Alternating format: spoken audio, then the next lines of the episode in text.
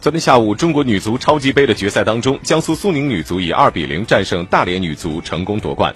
凭借着苏宁女足唐佳丽和万如意的点球破门，苏宁女足成功战胜了大连队。而他们此前已经夺取了包括全国女足锦标赛的冠军、女子足协杯的冠军、女超联赛的冠军三座奖杯，再加上这一座女足超级杯的冠军，苏宁女足本赛季已经四冠在手。首届女足亚冠联赛将于二零一九年的十一月二十六号到三十号在韩国举行。那么，来自中国、澳大利亚、韩国、日本的四支俱乐部球队将通过单循环的方式决出冠军。苏宁女足届时将代表中国全力出征，冲击五。